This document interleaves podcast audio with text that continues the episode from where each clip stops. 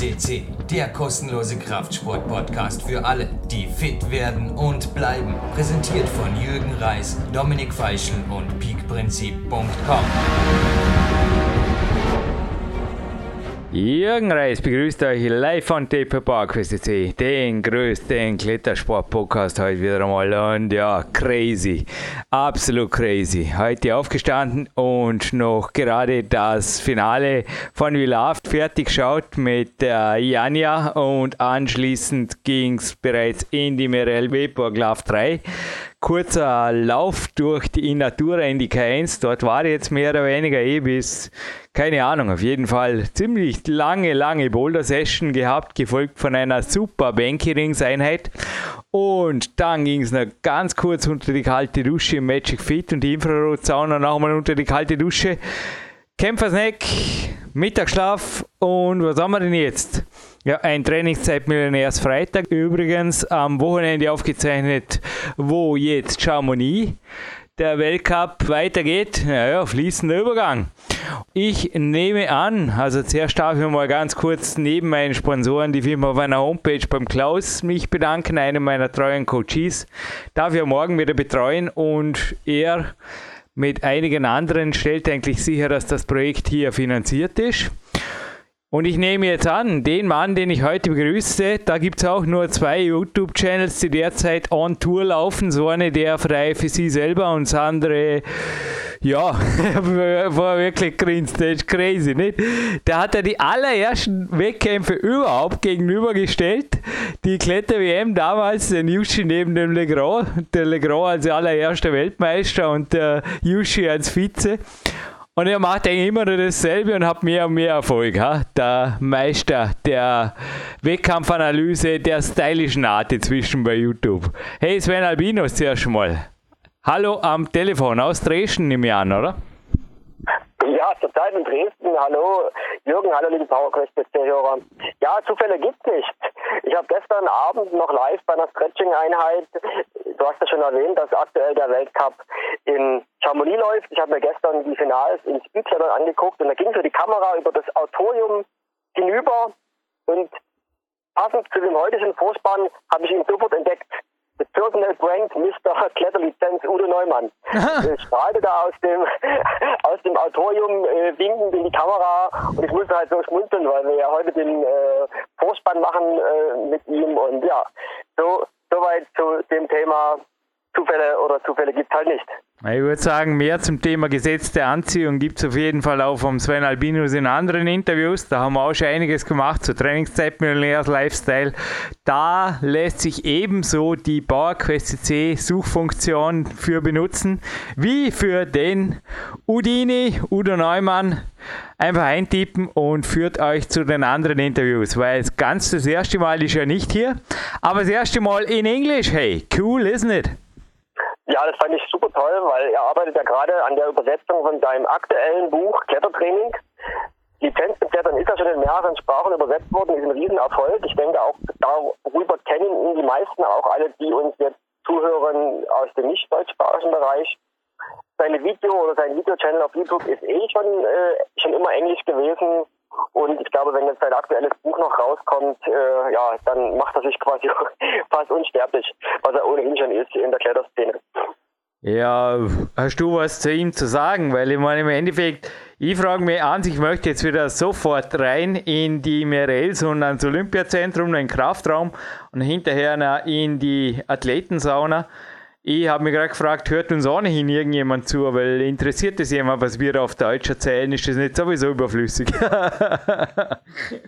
Also ein Gewinnspiel machen wir, ja, das ist das Einzige, was jetzt da im Vorspann, aber sonst, also Abspann gibt es sicher keinen, da hören wir lieber ein Young School Limp von Marc Protze hinterher, der übrigens auch eure Soundtracks komponiert zu, also wenn ihr mal irgendwann ein Projekt vorhabt wie der Udini und sagt, ja, ey, ich weiß nicht, ein bisschen Gitarrenmusik oder sowas oder ein geiler Synth wäre auch cool. Marc Protze hat eine Homepage und der macht euch das, also speziell für eure YouTube-Filme oder was auch immer ihr musikalische Background-Attacken benötigt. Und ja, Sven Albinos, gibt es zum heutigen Gast wirklich noch irgendwas, was man eh nicht schon weiß, weil sonst mal das Gewinnspiel und dann sind wir da draußen in der frischen Luft und weiter geht's. Also das hat kein, kein anderer verdient, äh, außer Udo, dass man einfach die Klappe hält, ein Gewinnspiel macht und wieder an die frische Luft geht und aktiv ist, weil ja. er ist, denke ich, äh, allen hinreichend bekannt. Also es wird, es wird lächerlich. Ich meine, im Endeffekt, man findet bei Wikipedia, er hat YouTube-Channel, er ist im Internet am Marke und keine Ahnung. Noch einmal, du siehst ihn sogar von 5000 Zuschauern aus aller Weite in die Kamera winken. Also noch einmal, bevor wir uns da jetzt wirklich zur Lachnummer machen, noch dazu in deutscher Sprache, würde ich sagen, die Retro Gamer liegt vor mir und dieses Mal, naja, nee, ich will kein Eins, also das muss ich aufhören damit, ich weiß eh schon. Kriege ich auch nicht, weil das Spiel, das war echt einmal mega geil. Ich habe mir, ich mache morgen am Walk mit dem Robert, mit meinem ersten Trainingspartner, mit dem ich kurze Zeit später dann eh im Wald gelandet bin und da haben uns Autodidakt Karate beigebracht und ich habe mich gefragt, ob dieses Spiel auch dazu geführt hat, weil das war echt geil am Amiga und Edge Sven Albinus, es war besser wie am ST, also am Atari. Und zwar, das hat sogar irgendein Gameplay gehabt. Da ging es um irgendeinen Bösen, der die Welt erobert hat. Wen interessiert das? Wer hat damals Spiele gekauft? Hey, da gab es einfach eine blonde ja, eine Blonde vom Beruf, äh, ich sage jetzt einmal Kämpferin, weil das gilt zu erraten. Und die hieß, die hat sogar einen Namen gehabt, den interessiert auch niemand und anscheinend hat dann ein Mann mitgespielt, ist mir heute aufgefallen. Also ich habe da einfach, das Spiel war ziemlich brutal. Und jetzt ist ja Udos Buch vor mir, Sven. Jetzt folgendes.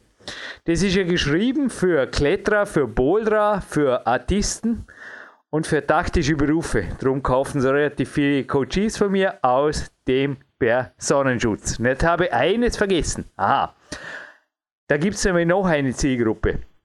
Die gibt es bei uns auch unheimlich. Also die, die laufen, glaube ich, immer in der Nacht rum. Dort schlafe und so, aber ich glaube, die kriechen dann aus ihren Löchern oder in deutschen Landen auch.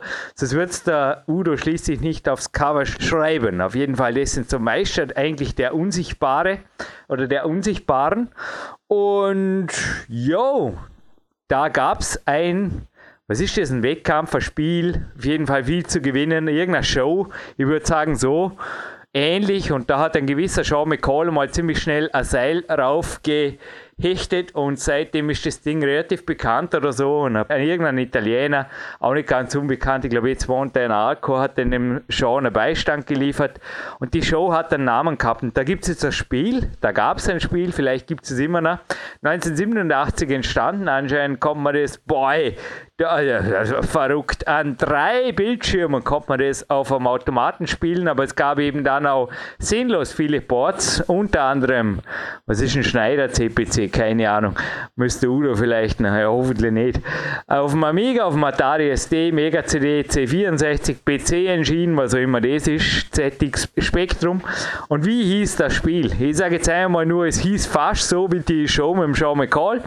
Und es heißt auf jeden Fall auch so ähnlich wie der Untertitel von, also dem fehlenden Wort oder der fehlenden Berufsbezeichnung im Klettertrainingbuch von Udo Neumann. Ist zu schwer zu erraten, ich glaube nicht, oder? Machen wir so, oder? Passt. Zu gewinnen gibt es ein kleines Big Jogbag, ein Klettern und ein Banky Tape und dann Sven, passt das halbwegs? Kann man das erraten? Ich glaube schon. Ich glaube schon. Also und dieser kriegst du wirklich eine, eine ich gebe dir eine 1 Minus aus dem einfachen Grund, damit du weitermachst. und weil eine bessere Symbiose hatten wir, glaube bei dem Art von Gewinnspiel noch nicht. Retro Gamer versus Klettern, das passt heute wie die Faust aufs Auge und es ist, denke ich, auch von ja, fast jedermanns Zahlrad. Eh, passt. Gut, sind wir weg, offline, an der frischen Luft, am Weitertrainieren. Der Sven am Yoga machen oder am Klettern. Interessiert mich jetzt nicht mehr. Ich will einfach nur noch raus und wünsche euch was haben wir jetzt noch? Deutsche Nationalhymne, nehme ich an, mit dem Marc Protze oder vom Marc Protze, Marc Protzes Version. Anschließend den Hauptspann und dann noch einen Song vom Marc Protze. Und zwischendurch natürlich Have fun with Mr. Udini, Udo Neumann. Thank you. Bye.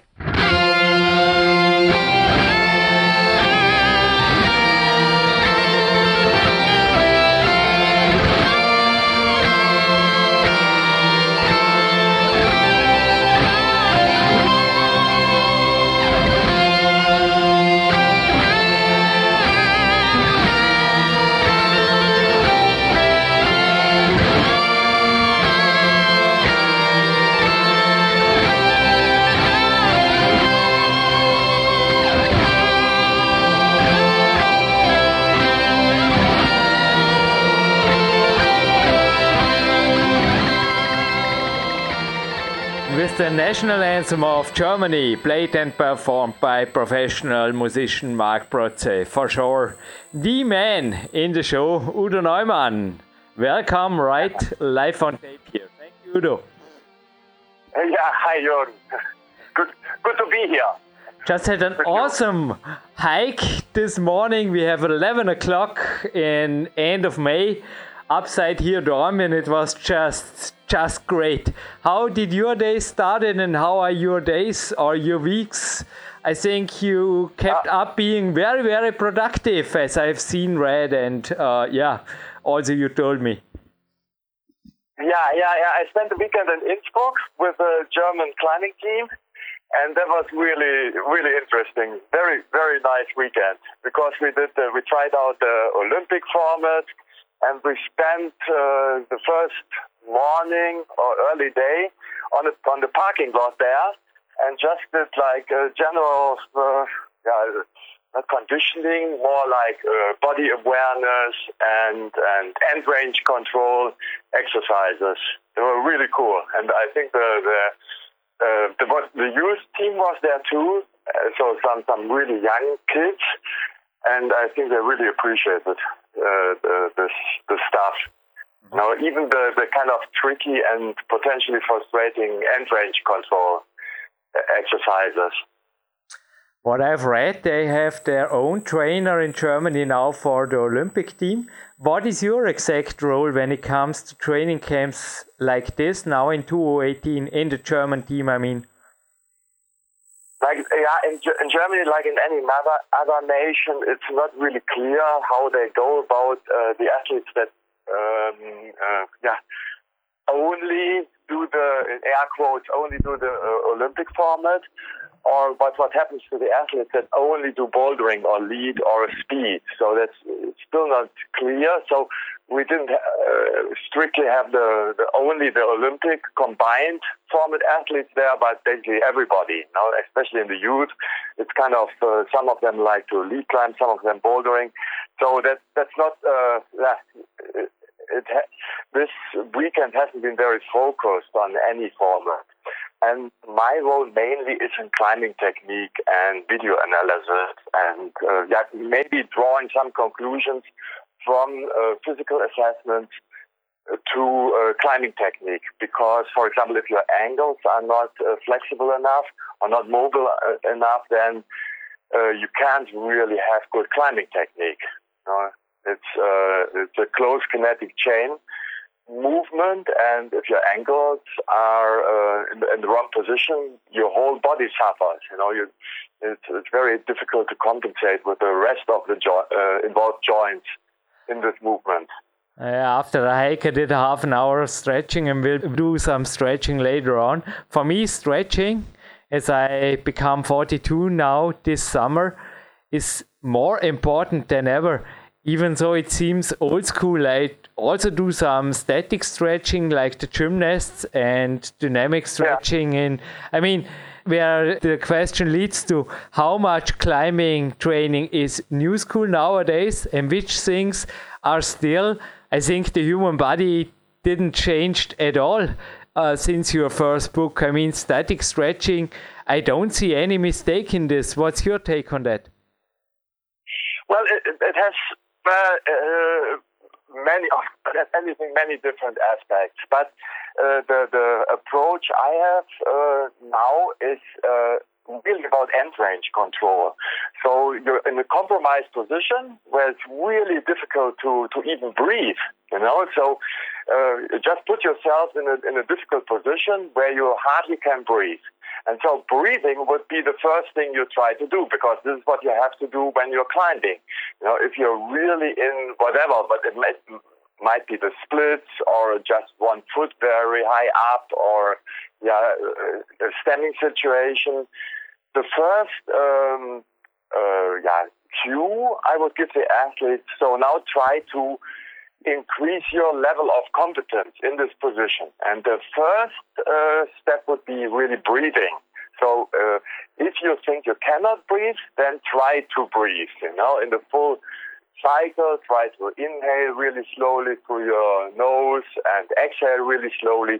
So that gives your brain some kind of, of comfort in this position.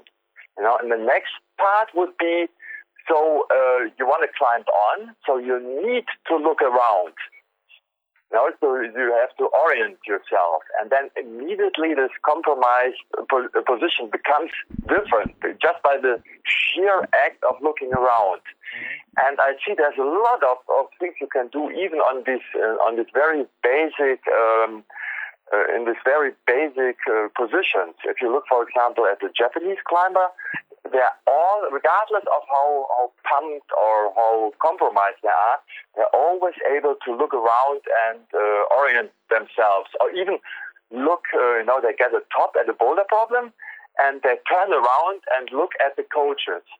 And if you look at many Western climbers, they're uh, used to to get a lot of tension and, and power from their neck. And so they, they basically they look like turtles and they're incapable of, of uh, turning their heads freely.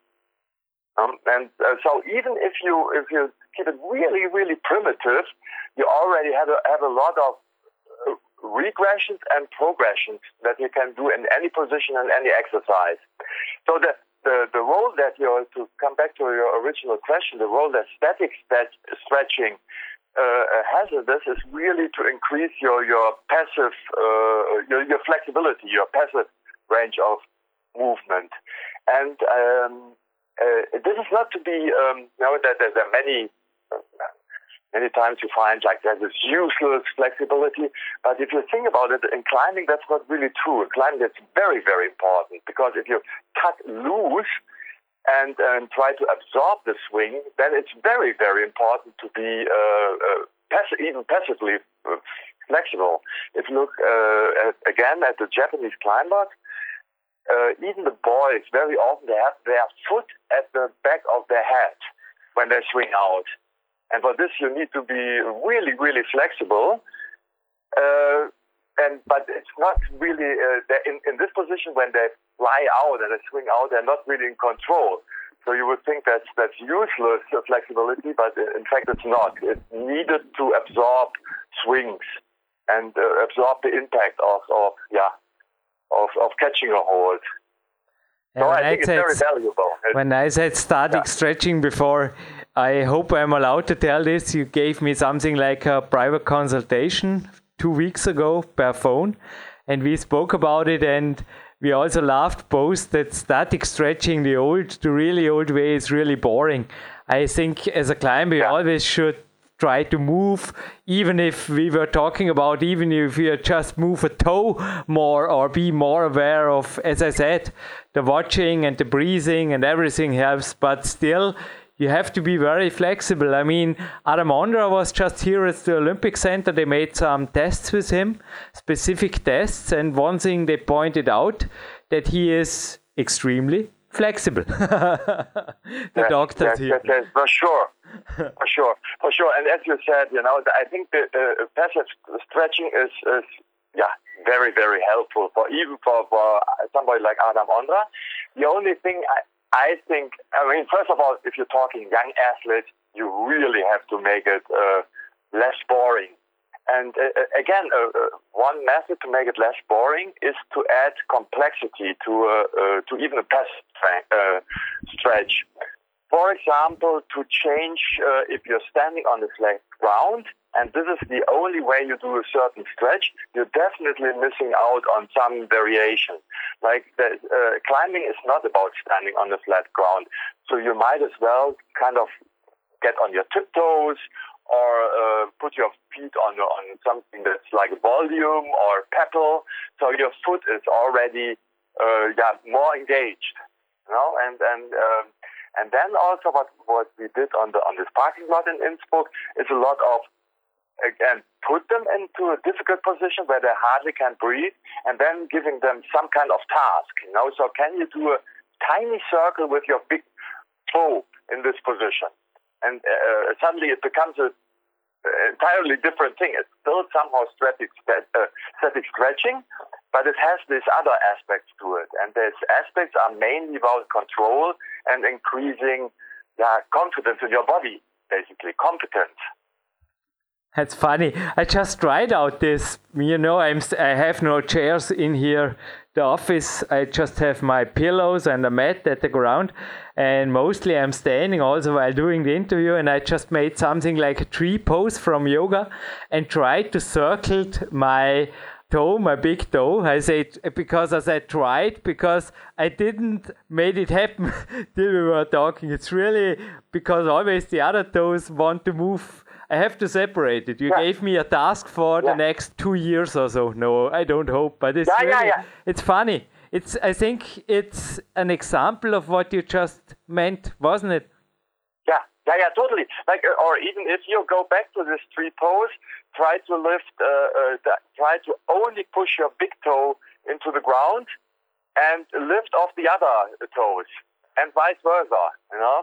Oh yeah, now it's getting a little bit dangerous here in the studio, but uh, yeah, I'm learning. I'm learning and doing. Yeah, yeah. yeah, yeah. I, I, must say I'm, I'm a little bit notorious now, you know, because uh, with the Canadian coach Malek, uh, uh, you said dangerous. You know, we we were fooling around, and he asked me, "It's not dangerous," and I said, "Ah, what can possibly go wrong?" And then he uh, he he did this thing and uh, it went wrong. He hammered his knee into his face. You know, so and uh, he almost broke his uh, his nose doing this. So uh, yeah, of course you want to be careful. You know? so I think that self-fulfilling promise was the right word. Prophecy, prophecy. Yeah. So yeah, yeah, yeah next question: How many are you involved in mental training? You were talking about breathing, yoga. Let's stay a little bit on this side. What do you think of autogenic training? Was the first thing I learned. Later on, I went with some sports meditation techniques, special ones from India and also from America, and still doing them daily. What do you think about visualizing and also the yeah, the old school visualizing, just the old school, the basic, where you can learn it everywhere, in every Volkshochschule yeah. or every, everywhere in, in Germany and yeah. all over the world. The autogenic training, you know, to bring yourself in a relaxed yeah. state through the body, and after after all, you try to, to or you think about the successes you had and blah blah blah. What do you think about this? We uh, uh, like uh, funny that you mentioned this. Last weekend we did a lot of visualizing, uh, mainly for uh, not like like for general well-being, also mainly for for um, figuring out boulder problems and climbing problems uh, in a more productive way. And we we experimented with like even lying on your back and compared this to visualizing while standing. And what we also did is kind of checking up on how well the visualizing works in terms of that we a, we, we had them climbing the, the boulder problem that they were visualizing before, and then we did a split screen and compared how how how uh, well well they did that timing while visualizing, now how well timed their visualizing is, compared this with the real climbing, uh, but also uh, uh, took a look at the, the different moves, you know, if they are represented equally in their visualizing.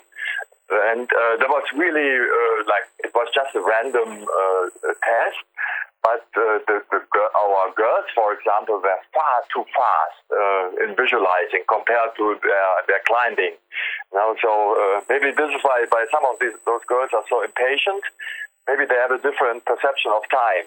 Hmm. So we did, uh, did, a lot, of, a lot of this, and I see a, a great, uh, yeah, this, is, this will be very important. Already is important because I'm 100% sure that Tomoa Narasaki's visualizing skills are way beyond of most other climbers. This, uh, this, um, his visualizing allows him to climb in, uh, with this fantastic precision and speed. You know, because it's all, almost as if he already climbed the, the, the problem, and he did in his head, and he basically he uh, he takes it from there. He's not stepping into a boulder problem and then makes a decision, but he. Udo, just had a little break here in the connection. Hope it stays this time. Yeah, I will never forget my first 8B. I was able to visualize it after autogenic training. I think also with the exact timing of this two or three minutes. And then I did it. It was really, don't know, it was like a film, and the film was then playing, I will never forget, in this move your body. Yeah. And now still, I go into the training and uh, boulders, and I know what to do. I just have a quote. I hope I'm uh, allowed to call this name out. Arnold Schwarzenegger. He wrote in the 1970s or 60s, "Never train without a goal and a vision." And well, I think Yeah. this is something. this is still true now in 2018. Yeah. Yeah, yeah. No, it's absolutely, uh, uh, absolutely true. The only uh, thing, like for our athletes, uh, uh, is that um, it works really well and uh, for for closed skills like weightlifting or uh, figure skating, gymnastics, or so. Then uh, visualizing works exactly as you pointed it out. You know, you worked on the boulder for, problem. for red pointing, you're right. Red pointing exactly anything that you you basically you yeah you already worked on and then try to perfect it then it's very valuable the thing is with with uh, competition climbers is that there has needs to be some level of flexibility you know you don't want to visualize uh, into something that that keeps you from being to react spontaneously. If you arrive at a dual texture hold and this uh, dual texture hold is different than you thought uh, it is, then you still want to have a plan B. So um, we, we, the way we did it last weekend with the kids was, uh, uh, yeah, having a plan B too, or at least, um, uh, yeah, accepting that there might uh, plan B might be necessary and not be overly confused if plan A doesn't work, you know, and and uh, freak out uh, when plan A do- doesn't work, be frustrated. So um, uh, I already mentioned this, but before we uh, before the connection broke up, we uh, experimented with lying on your back, uh, standing visualization, and then we uh, we had them climb, and we did a split screen and compared their visualization time, even for the single movement, with their climbing time. Now, and that, that's very very interesting. And um, uh, somebody like Tomoran uh, Narasaki, who is the current world champion, uh, I have reason to believe that the way he visualizes a, a boulder problem is superior to how most other people do it. Now, because one aspect is that he looks at the climb at the at the crux and decides in which position he wants his body needs to be in this um, uh, yeah um, uh, assortment of, of, of potential contact holes. And then he takes it from there. He basically reverses engineers uh, a climbing problem. Now, whereas most climbers go like first move, second move, third move, it's almost as if Tomoa goes like, okay, this is how I want to arrive at this hold. This is my, my final position after the crux. And let's say that's the seventh move. And then he says, okay, what do I have to do to arrive in this position? And then he goes sixth move, fifth move, fourth move, third move.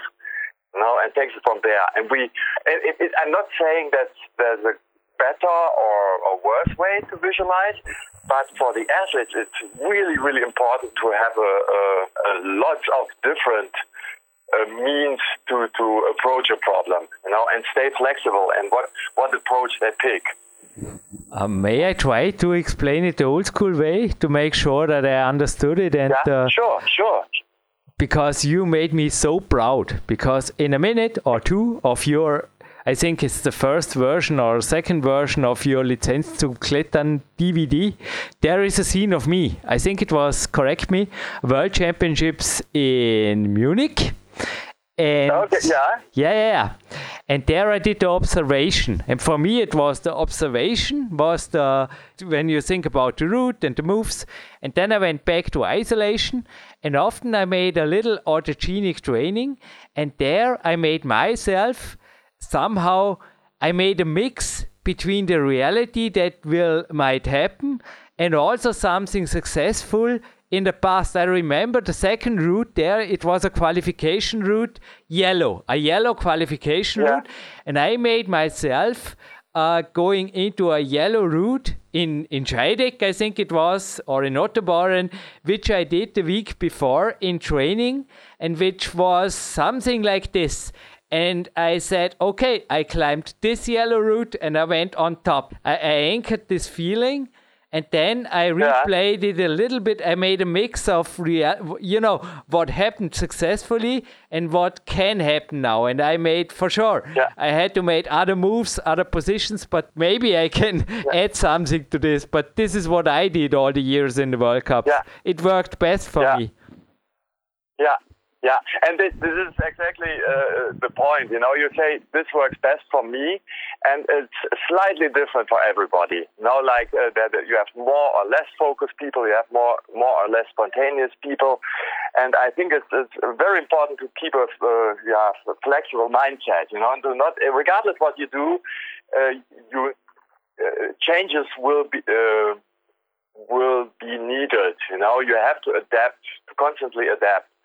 And uh, for the very young athletes, I, I think it's you can be a little bit more strict because they have more variations uh, just from being young and maybe inexperienced. And but eventually, for the mature athlete, ultimately you want to be able to adapt to any situation. Yeah. You know, and basically, I, I, it's it's really the the toolbox idea. And, uh, you have to get a, as a as a climber, you have to have a big toolbox. No, and I really loved the, the, the, the on the weekend, especially the young kids found this uh, very amusing. This idea of uh, if you only have a hammer, every problem looks like a nail. no, and so, there's so much truth in this, you know, like really, like it uh, is like true. The, the, the the the the, uh, the, the young boys or the, the you know the, the testosterone just uh, kicks in and they're really really powerful you know let's camp with it let's camp with it yeah yeah one arm yeah, chin ups and campus yeah i mean let's yeah. come a little bit on the training part I am yeah. still, it was, I'm always switching back a little bit to my World Cup years. Christian Bindhammer once asked me in Imst why did I improve my endurance so much the last year? And I just said, I do know. I read Udo's book and I did what he yeah. wrote. I added to every session a half an hour or an hour of climbing in this 20 30% of my maximum power yeah. source just traversing yeah. really boring but i did it over don't know I, I made it in every training. I made it there. And i yeah. still doing it. No i'm focusing a little more, more on bouldering but i'm still doing it for warm up and then long long for 20 minutes. I also spent yesterday 20 minutes on the wall just being on the wall. And there was yeah. later on some controversy going on also that it's sometimes that it's useless. I don't think that the knowledge of your first book is old school or useless. What do you think about this? Uh, how well, is it called anyway? Is it uh, just no, yeah, the, the no, that, it's, it's uh, what you're hoping with a 30% uh, with this kind of endurance climbing, you're hoping to increase your capillarization. You know, and uh, and this is, uh, uh, I think it almost has a like a little comeback recently, know, and it's uh, in, in uh, training literature, so many things go uh, full cycle and go in and out of uh, fashion. Know, and the thing, it's really true that not many lead climbers um, do this kind of polarized training. You know, like because I, this is how I would call it. Overall, the concept would be polarized in the way that you do really, really uh, easy sessions, like what you just described, like half an hour in uh, 30% climbing. But I remember uh, so Max Rudiger and also Sebastian Halenke, they were pointing it out many times on interviews. Uh, just say. Yeah, yeah, yeah. No, no. I'm not saying. I'm not saying. No, no. It, it's done, you know. And uh, but there's also. I mean, it's up to this point I, I think many lead climbers get away with uh, um, a lot of, of power endurance or strength endurance training. And if they know themselves very well, they uh, uh, they can get away without this base endurance. You know, so I'm not saying it's absolutely necessary, but it surely uh, improves your recovery and and uh, yeah, it's it's really good for you. Yeah, but I'm absolutely 100% sure as uh, as we approach the Olympic games and the Olympic climbing, it will be a necessity because uh, um, if you put too much of this medium load on you, you know, like like strength endurance climbing, your recovery time will be yeah. too uh, long and also your, your maximum strength training will be sacrificed. And if there's one thing you don't want to sacrifice, uh, uh, is, is uh, maximum strength. You know, so this approach, this polarized approach, to do really easy sessions like this half-hour climbing, and do the the strength training, I think it's for for most of the year and your periodization is the way to go. You know, and uh, I, I, I'm sure that if athletes have to deal with all three disciplines, they cannot afford to get pumped every single session because that will, be, will hold them back big time. You know, and I think that's that's the biggest problem why why many people, uh, many climbers are not really improving. Their uh, their their hard training is not hard enough, and their easy training is not easy enough. They always stay in this middle range, and I I, I think many of them they almost have a, a established pattern that they cannot even go to 100% anymore. They think they're doing 100%, but they're, uh, such a long time that they really truly were rested and able to do 100% holds them back. No, and this, and then then they ah, then they blame it on their maybe their muscle fibers. I just don't have enough fast twitch. Blah blah blah blah. I think uh, the biggest part of it is just your uh, your ability to activate yourself. It's it's really more about the neuromuscular system than it is about the sheer strength of. Uh, if you want, would take like Adam Ondras muscles out and just see how well they function now, and try put them in the laboratory and uh, and have them contract. I I would almost think that that's not very uh, uh um, impressive but combined with Adam's uh, neuro, system, you know, with the central nervous system, uh, it's this, this powerful machine that we know as Adam Ondra. You know? And uh, so it's really a lot of climbing movements are just about uh, knowing how to do them and being able to activate the right regions of your body and, muscle. And be and the first step of this, of course, is to be even aware of. Now, like what I just told you, these these exercises, very often, like we're pushing the the toe down and lifting the others up. Very often, we realize that we're we we're not even aware of where your toe, where our toe is.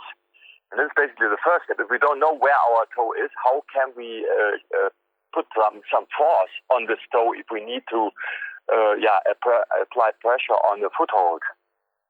Now, and this is even where, where our problems start almost. Yeah. Yeah, my World Cup years, if I had trained or tried training all the stuff I did with, for sure you need the pump, but with pump training or lactic training, I would have been injured and overtrained all the time, I'm sure. Yeah I, that's the other that's the other aspect that uh, I think will become really important for the Olympic athletes, and this is actually where how we started on the weekend, and um, our climbers or any uh, competitive climbers need some way of assessing his or her body on a daily basis. You know, we uh, uh, I mean then a handful of athletes that uh, are co- coached every day and where the coach basically can uh, decide and modify uh, their training on a daily basis. But for most climbers, that's not the reality. So it would be really helpful for them to have a, a means of self-assessment uh, every morning, basically, and then decide what they're what they're training on this given day. You know, and I think the injury rate right now is really concerningly high and some people blame it on the route setting, you know, like uh, on the on the, they call the route setting dangerous. But I think that how should I say that will be impossible to to uh, uh, to, to, change. You know, the route setters are concerned about a, a, fair and, and exciting competition. They're not really concerned if you overload a certain muscle or a certain tendon. That's that's not their business and shouldn't be their business. It, this is uh, uh, the the challenge for the coaches and the athletes to be prepared for everything the the route setters throw at them. So, and for that, I, um, I really encourage my, my athletes to do this. Uh, it's called controlled articular rotations. You know, that's part of the, uh, the the guy who came up with it, or actually, it's basically that has been anything in sports science has been thought of uh, maybe hundreds of years ago. So there's really nothing new. But this guy, Andreo Spina, has a really nice concept he calls functional range conditioning uh, system. And uh, the first step is that you do every morning these controlled articular rotations, you know, where you circle or rotate every limb to its full extent and then you see, okay, there's a slight cracking there, or I feel uncomfortable doing this, or I can't even go into this position. And this is the information you you base your further training on on this day. And I think if we um, I, I really encouraged our or the German athletes last weekend, and I think if every athlete uh, takes uh, or does this kind of assessment, you know, of course, in the individual way, depending on where his or her needs or, or potential problems are, then we see lesser uh, injuries. Know? So far, there, there are many, if you talk to athletes, very often they have a, a training schedule or they look on social media what the others are doing, and then they replicate this. And I think this leads to injuries a big time. You know, this kind of mindless, uh, just exercising. But, uh, I just can say, I think also, you know, you are also no more 20.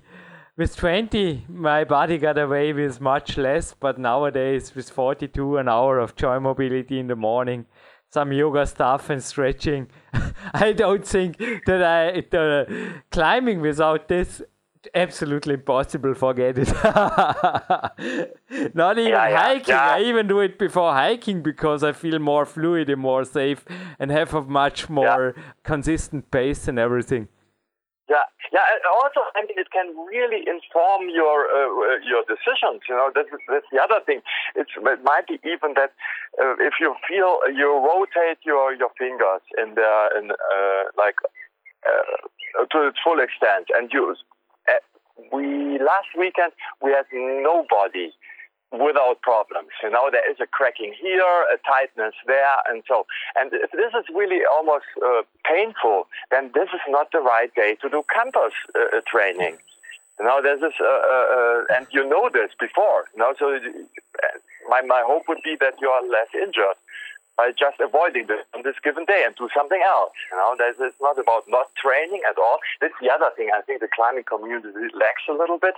Uh, it's variations. You know, there is uh, there's the, the campus board, there's uh, the fingerboard, and so, but it's very limited if you compare this to other activities. You know, and and, and if you, uh, if many climbers, if their fingers are injured, they stop training altogether. You know, uh, uh, whereas they could be doing something really, really useful. It's just not loading this kind of tissue uh, that might have a problem, you know, and just uh, loading it in a different way, which they could do without pain. But uh, many climbers don't use this opportunity to, uh, yeah, con- focus on other aspects of their body when they're injured. I just read last week an interesting quote of uh, an American trainer. He wrote, uh, "Who is interested in joint mobility and stuff like this. Campusing is much cooler because, well, who thinks about the long career at all? there is something. Yeah. Uh, when it comes to alternative sports, do you also think that it's good to have, uh, as you said, when you are injured and you have no sports? It's so cool that I had so many, also because of my father, I had so many possibilities to try it out different sports, even now when I am not climbing, or I, I'm always climbing normally, but on the rest days, when I make two or three rest days, I live in danger because I don't know, I get on a mountain bike or have fun in running. And also, there, some trainers say it's not good. And I did it all the World Cup years. I don't think that I would have been better just climbing. What's your take on alternative sports there or swimming, you know, in the summer, just for fun? Yeah, we, we, uh, uh we, we uh, again, you know, we, uh, part of what I'm doing now is kind of looking at, at careers or at talent development. And we had uh, three, four, five years ago, we had a really talented young climber. Or I should say, a fantastic climber. Uh, I think he was like 13 years at this time, and he already climbed 8 as far as I know. And we did some, just for example, some uh, a cartwheel. Can you do a cartwheel? And he almost killed himself trying this cartwheel. You know, he did the face plant. He didn't know. He was basically diving into the ground and uh, not getting his hands between his head and his uh, uh and the, the ground. You know, and he was so his his uh, repertoire of, of, movement was really, really, really limited. But then, as soon as we went climbing, he was brilliant, brilliant, brilliant. And I, uh, like, I was really like, may, may I be, be, wrong? You know, can I be wrong? Is this, is, uh, should kids really focus very early? But then, he's uh, like last weekend, he was not there.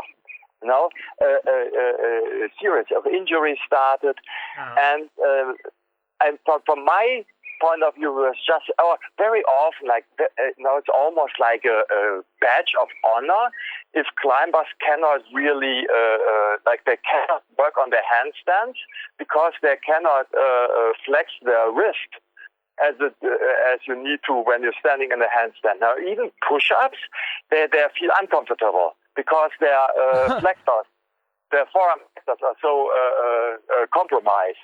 You know, but but very often they're like, yeah, you know, that that because I train so much and I do I have so much finger strength and so. And from my point of view, that's not really cool at all. You know, it's it might make a very uh, powerful gripping mechanism right now, but if you lack this balance, it, uh, it will fall in your feet. You know, it will sooner or later it will catch up. And uh, uh, we, I mean, we mentioned uh, uh, Adam Ondra, you know, and he's basically very often people take him as the example of, of a kid who only climbed. And this is true to a certain extent. But people, I think what many people are missing is that Adam uh, climbs everything. Whereas most climbers that, that, that say, I'm only climbing, what they mean is they only climb steep limestone. You know, and I think there's a huge, huge difference. We have somebody like Adam Ondra who come, uh, he, he uh, uh, said that his biggest challenge for Dawnwall were these laybacks, uh, these strenuous long laybacks, you know, and many of the sled movements. And so he uh, had, for Dawnwall, he had to deal with a lot of uh, how his foot mechanics were, you know, how uh, well he stands on his feet on very small crystal and like, like this. So he deals with this and then he turns around and does maybe a steep limestone route. And then he does something really like at home, he, uh, he fools around, you know, on a tree or so. So uh, even although he's only climbing, he, he appreciates the whole spectrum of climbing. And many climbers that, say, that take him as an example of somebody who only climbs, see climbing only as uh, in, in the context of their individual problem on, on limestone or basically on anything. And they really with all the pressing, pushing action that a varied way of climbing has. So I think uh, obviously Adam can, uh, gets away with uh, with starting climbing really early, and um, and only climbing, know, in, in air quotes. But uh, uh, again, he, he uh, does so many kinds of climbing that it works for him up to this point. Know, and I, I, think this is where where people maybe have to think a little bit more. Yeah, really have to look into the any move that you do repetitively will have consequences for other moves that you don't do. You know, it's not, and this also what many people seem to not to understand is anything you strengthen will weaken something else. You know, it's, there's no other way. We'll change the balance in the joint, and the, the shoulder jo- uh, joint or the, the, shoulder girdle is uh, the most injury prone, and, and uh, uh it's our most flexible joint. But that also means as soon as this joint is not in balance, you have some kind of problem. You know, the shoulder girdle needs to be in balance. And it has to, every day it, it not only needs pushing movement, but it also uh, pulling movement, but it needs the same amount and the same intensity of pushing movement. Uh, I had a beautiful exercise by Thomas Wolf. I can show you, by the way, when you visit me here at the Olympic Center. And this winter, my wrist began to hurt, and Power fingers. I just say power fingers was my recipe to get out of it. It's interesting that even with 41 years, you learn there are ways you never did before. So try it. And I do. I now do religiously 100 a day. You know, 100 of these finger openers a day. Sometimes in yeah. the bath in the evening. And I just can say it works. But I never did it before. But as I said maybe also Adam Ondra will have to train in another way when he is, uh, yeah, 10 years from now. Who knows? Uh, absolutely. That's the, you know, like, uh, uh that's what I meant when I uh, described like with an individual assessment. Say you do, uh, really, you do assessment every morning. Then already, even if you're like 16 and you feel unbreakable and you're full of testosterone, you recover very, very quickly, you know as soon as some kind, uh, any parameter, like for example, you have a uh, test in school, you know, and suddenly you sit a lot more than you did before. You know, with, with say with, with 16, you were uh, not sitting a whole lot, or you were sitting in school, but then after school you never sat uh, through the day. But then suddenly you you have to prepare for your your test more, and you're sitting more. Already this balance your body is in is compromised because now you have a lot less hip extension because of all the sitting. Your your glutes will uh, shut down, and uh, and uh, uh if you're smart, you have to compensate or modify your training accordingly. You know this is why, like from my point of view, like periodization that's overly strict and rigid, or training schedules is really problematic if there's no way to modify them uh, like on, on on a daily basic uh, basis, or even on even uh, uh, if you do two sessions per day. Now you you have to be able to modify even the second uh, um, session. Uh, if you set in the car for a couple of hours, you know, then your second session has to look differently than you might have been originally planned. Now, like uh, I, I, this is the other thing, at least in Germany, many of our climbers sit too much, you know, because I'm in, in one of, okay, we have the shoulder girdle we just mentioned, but another, um, uh, to reach your hold, your hip extension is super important. And sitting compromises uh, uh, hip extension. So it makes a huge difference if you go to, you do the same kind of training, but this one time you walk over to the gym, so your hip extension is already activated it's already used. That uh, uh, you cannot compare this to a, a three-hour drive to the gym.